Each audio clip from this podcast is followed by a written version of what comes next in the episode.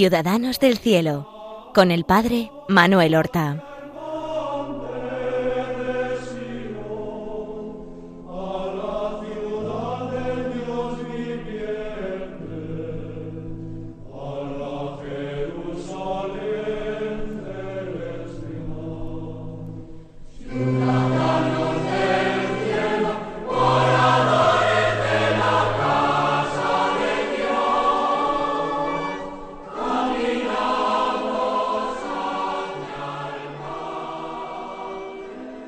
Buenos días, queridos hermanos.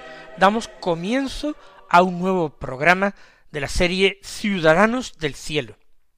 Y hoy vamos a presentar a un santo extraordinario. Y cuando digo extraordinario, quiero decir literalmente fuera del ordinario. Porque los prodigios, los milagros realizados por este santo en vida eh, fueron inigualables. Estoy hablando de un santo franciscano, de San José de Cupertino, un santo del siglo XVII. Su vida transcurrió íntegramente a lo largo de este siglo. Él nació en este pueblo de la región de la Pulla, en Italia, que se llama Cupertino. Nació un 17 de junio del año 1603. Había tenido varios hermanos mayores, concretamente cuatro hermanos varones mayores que él, pero todos murieron siendo pequeños. Y una hermana que llegó a eh, joven y a adulta. Él fue el pequeño. Su padre era carpintero de Cupertino y se llamaba Félix Deza y se encontraba en graves problemas en el momento del nacimiento de José. Estaba entrampado con muchos acreedores. Parece que de buena fe primero era una familia muy pobre, la carpintería no daba para mucho, y se había ido cargando de deudas, quizás también había querido ayudar de buena fe a algunos amigos, tan necesitados como él, lo cierto es que se había cargado de deudas. Su madre se llamaba Francisca, Francisca Panaca o Panara, según eh, leemos en distintas biografías. Y estaba huido de la justicia por deudas en aquel mes de junio de 1603. Y su madre, Francisca, tuvo que esconderse también y se escondió en una cuadra y allí dio a luz a su último hijo, a José.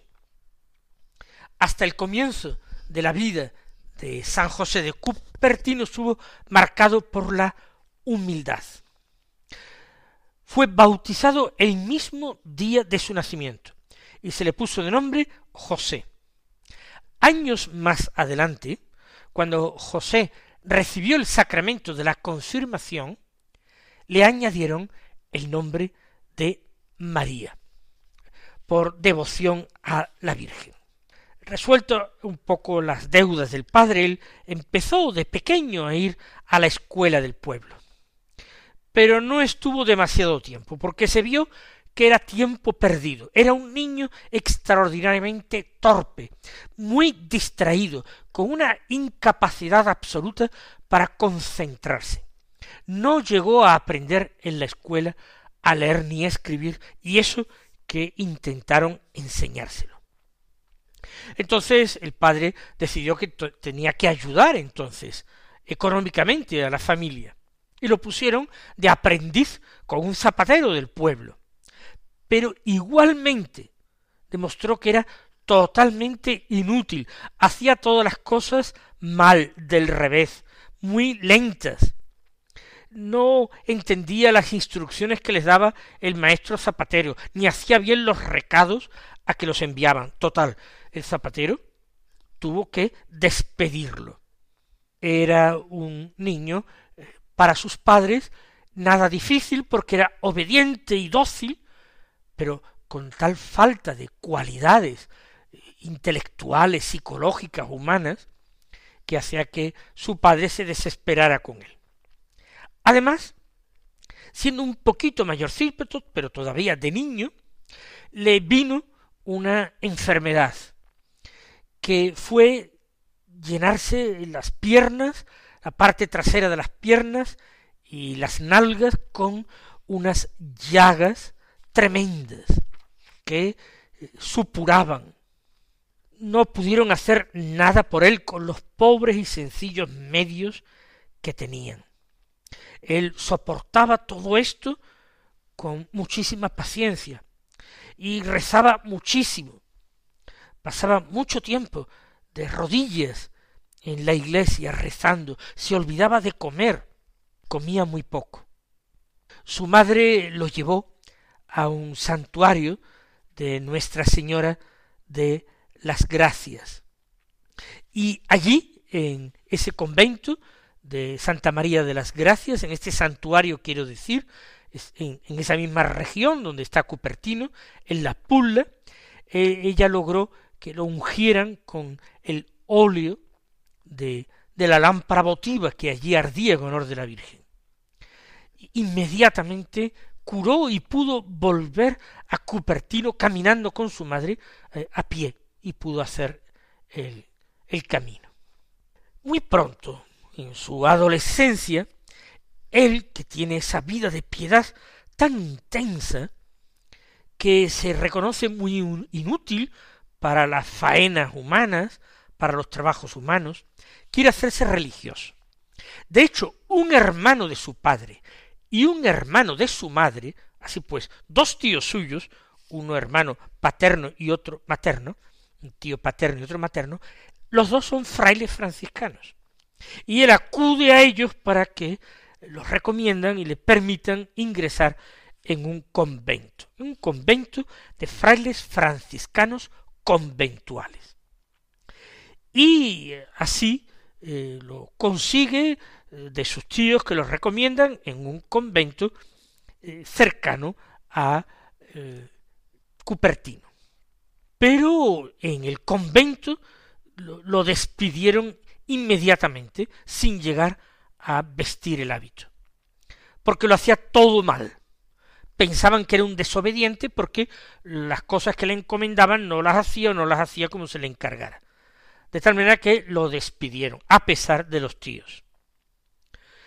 Volvió a intentarlo en 1620, cuando él tenía 17 años, en los capuchinos, que son también franciscanos, pero eran más austeros.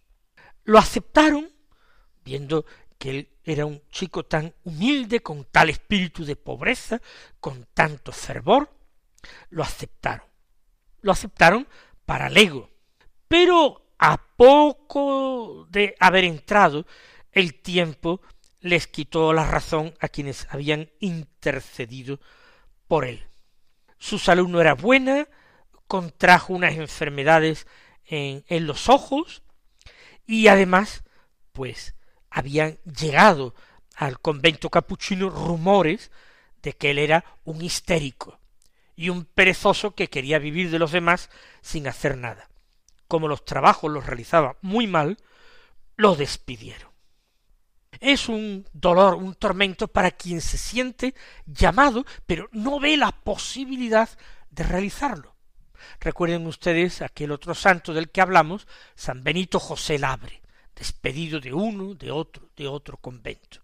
Sin embargo, la providencia divina quiso que uno de sus tíos franciscanos se encontrara a las afueras de Cupertino construyendo un convento de la orden de los franciscanos conventuales, pero eh, de más austeridad, que entonces era reclamada, reforma siempre de mayor austeridad. Este tío lo había reprendido por su inutilidad, pero se sentía compadecido de él porque le veía extraordinariamente humilde, fervoroso. Y entonces, sin ocultar las deficiencias de su sobrino, lo volvió a recomendar. Y lo consiguió. Además, era urgente que entrara en la vida religiosa porque perseguían a José por las deudas del padre que había muerto hace poco, y los acreedores buscaban al hijo y lo hubieran incluso encarcelado. Entrando en el convento como religioso, al menos escapaba del brazo secular, que no podía ya luego prenderlo. De hecho, lo aceptaron simplemente como terciario, como donado, sin hábito, pero trabajando para la comunidad, en lo que podía, que era poco. Pero fue dejando tan buen eh, gusto a los hermanos que a los veintidós años, unos años después, cuando tenía veintidós años, lo admitieron para ser lego y recibió y vistió finalmente el hábito franciscano que tanto amaba. Y muy poco después lo encontraba muchas veces leyendo. Él había aprendido a leer posteriormente a sus primeros intentos en la escuela. Él no fue nunca nada eh, intelectual, pero eso le llevó a los frailes a pensar que a lo mejor servía para los estudios y lo destinaron al sacerdocio. Una serie de eh, hechos de la providencia divina consiguieron que llegase al sacerdocio, porque era absolutamente negado para los estudios. Lo poco que lograba aprender lo olvidaba inmediatamente después. Era incapaz de estar cinco minutos seguidos estudiando porque se distraía continuamente por cualquier cosa. No sabía nada. Desesperaron de que él pudiera eh, llegar a ordenarse. Pero bueno, se le administraron lo que eran las llamadas órdenes menores. Cuando llegó el diaconado, eh, temblaron porque el obispo quiso examinar a los candidatos que iba a ordenar como diáconos. En ese, cuando llegó a él, él también sufría y se encomendó a la Virgen. Le hicieron abrir el libro de los Evangelios, era por un pasaje, leerlo en latín, traducirlo y luego comentarlo. Y fue un pasaje sobre la Virgen María. Eh, era el pasaje en que una mujer ensalza a Jesús diciendo, bendito el vientre que te llevó y los pechos que te criaron. Y la respuesta de Jesús. Y él lo supo traducir y con todo el fervor que tenía, lo fue eh, comentando tan bien que el obispo quedó muy edificado y lo aceptó a recibir el diaconado. Algo más peliagudo y difícil fue la admisión al presbiterado con otros muchos compañeros. De nuevo el ordenante obispo quiso examinarlos, pero después de examinar a varios de los frailes que hicieron exámenes brillantes, no quiso entretenerse o perder más tiempo y pensó que lo mismo que los primeros habían sido exámenes brillantes, todos estaban igualmente preparados. Suspendió los exámenes y decidió la ordenación de todos. Gracias a esto él llegó al presbiterado. Eh, realmente la providencia divina brilló extraordinariamente. Estando en un convento eh, franciscano, el día 4 de octubre que era el día de su santo fundador, San Francisco, estamos hablando de 1638, ¿eh? por tanto, nuestro santo tenía ya casi unos treinta y cinco años.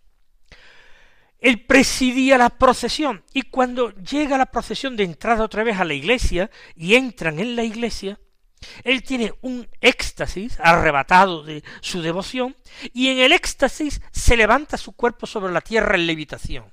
Pero no se levanta su cuerpo del suelo un palmo, como ha sido algo excepcional en algunos santos de la iglesia, sino que realmente se eleva hasta la altura del púlpito de la iglesia. Y allí, a esa altura del púlpito, permanece un tiempo largo siendo visto por muchísimas personas. Claro, esto era imposible de ocultar. Algunos piensan que esto no es algo de Dios, sino que esto es brujería. Es denunciado a la Inquisición e inmediatamente se le cita para comparecer ante el tribunal de la Inquisición en Nápoles. Tuvo que marchar y el 21 de octubre de 1638 ir a Nápoles. Está muy confundido y asustado. Le hacen interrogatorios tremendos y contesta con mucha sencillez, pero sin errores teológicos ninguno, con lo cual descartan que sea un hereje. Y estando en uno de los interrogatorios, en el segundo interrogatorio que le hicieron, delante de todos los inquisidores de la Santa Inquisición, emprendió un vuelo extático en la sala donde se encontraban, con lo cual quedaron todos con la boca abierta. Vieron aquello de que se le acusaba y que era verdad. Pero por otra parte veían que su doctrina era buena, que él era humildísimo y fervoroso, con lo cual no podían condenarlo, sino que lo absolvieron. Fue a Roma delante del Papa, que tuvo mucha curiosidad, claro, las actas de, la Inquisición, con aquel vuelo extático, lo que le contaban del convento donde se había elevado hasta el nivel del púlpito, el Papa quiso conocerlo, fue allí acompañado de su superior y en el curso de la entrevista igualmente tuvo un vuelo extático y el Papa, lleno de asombro, de estupefacción, lo contempló elevarse. Después el Papa le comentó a su superior que si realmente aquel hermano moría antes que él, él mismo sería testigo en su proceso de beatificación de la veracidad de esos fenómenos místicos tan llamativos. El Tribunal de la Inquisición no lo castiga, pero deciden que no puede volver a ese convento tan cercano por otra parte de Cupertino, donde todos hacen lenguas, donde todos quieren ir a verlo, que tiene que vivir alejado de allí. Y prácticamente ya toda su vida va a estar alejado. Lo destinan a Asís, ¿eh? a ese eh, convento, el sacro convento de Asís. Y allí estuvo catorce años, en la región de la Umbría italiana. Allí se hace un enamorado de la Eucaristía. Y durante las misas que él celebra, tiene con frecuencia eh, esos vuelos místicos, otras veces caía por tierra en desveracimiento, lloraba, gritaba, incluso se ponía a danzar de júbilo en la misa, con lo cual era un escándalo y le prohibían celebrar para el público él mismo se justificaba diciendo que las personas que aman a Dios son como los borrachos, que no están en sí, y que entonces cantan, bailan y hacen cosas así sin darse cuenta de que eh, los demás les están mirando. Era un hombre de esa profundísima sencillez. De hecho, en estos catorce años viene gran parte de la nobleza europea hacerle consultas, a confesarse con él, a pedir consejo espiritual, a un hombre tan sencillo, tan sencillo. ¿Qué pasa? Tuvo que intervenir de nuevo la Inquisición para prohibirle todo apostolado con seglares, todo contacto con los religiosos de su propia comunidad, prohibirle decir misa en público, prohibirle predicar, confesar, nos recuerda lo que ocurrió con el santo Padre Pío de Pietrelcina ya en el siglo XX. Él acepta aquello con un espíritu de obediencia que asombra. Después de catorce años decide el tribunal de la Inquisición de nuevo que lo trasladen a otro convento, ya no de la orden, sino de los capuchinos. Son franciscanos, pero no era la orden de los conventuales a la que él pertenecía. Y lo trasladan al convento de Pietra Rubia, de nuevo con mandato de no salir de allí, como eh, verdaderamente si estuviera eh, condenado y encarcelado. Sólo podía salir de su celda para celebrar la misa o escuchar la misa, ni siquiera para comer con sus hermanos ni hablar con los hermanos capuchinos, la misa como la del padre Pío de Pietrelcina, una misa larga, una misa de dos horas, y se repiten continuamente los fenómenos místicos llamativos que asombran, conmueven y edifican a la comunidad, por lo cual se decide otro traslado a otro convento capuchino más solitario de vida puramente eremítica, el convento de Fossombrone. Pero de nuevo allí los capuchinos, que tienen el, el gozo de vivir con él tres años más en ese convento, quedan edificados y muy amigos suyos. El Papa Alejandro VII finalmente decide que él pueda volver con su orden religiosa, eso sí, no a Cupertino ni a las cercanías. Entonces eh, pensaron que fuera Asís, pero el Papa lo desaconseja, prefiere que así sea solo el centro de peregrinación por San Francisco, no por José de Cupertino, y lo trasladan a Ósima. En este convento viviría sus últimos años y moriría. Moriría eh, en el año 1663. Fue para allá en 1656.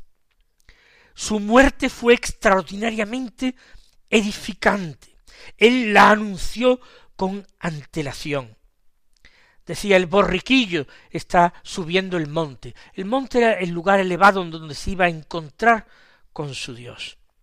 Y siempre, siempre desde esa humildad, desprecio de sí mismo. Pero cuando él pide recibir la comunión, no se le puede administrar. ¿Por qué? Porque tenía la boca hinchada, la lengua hinchada, no pudo recibir la comunión. Era el día 18 de septiembre. En este día la iglesia es cuando celebra su fiesta. Y ese mismo día, 18 eh, de septiembre de 1663, él murió con una sonrisa en los labios y fue enterrado en la capilla de, de, la Virgen de la Inmaculada de aquel convento de San Francisco de Ósimo, que es donde vivió sus últimos años y donde sigue hoy. Pues vamos a dar gracias al Señor que a veces manifiesta su grandeza, su poder y su santidad en hombres de tal manera humildes, de tal manera olvidados del mundo y de lo que interesa al mundo, como San José de Cupertino. Que el mismo Señor os bendiga a todos, nos conceda también llegar un día junto a San José de Cupertino a la gloria del cielo.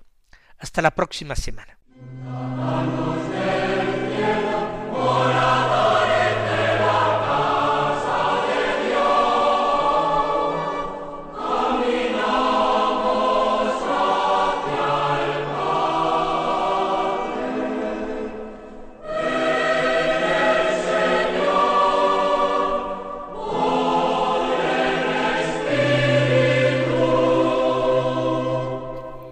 Han escuchado en Radio María Ciudadanos del Cielo con el Padre Manuel Horta.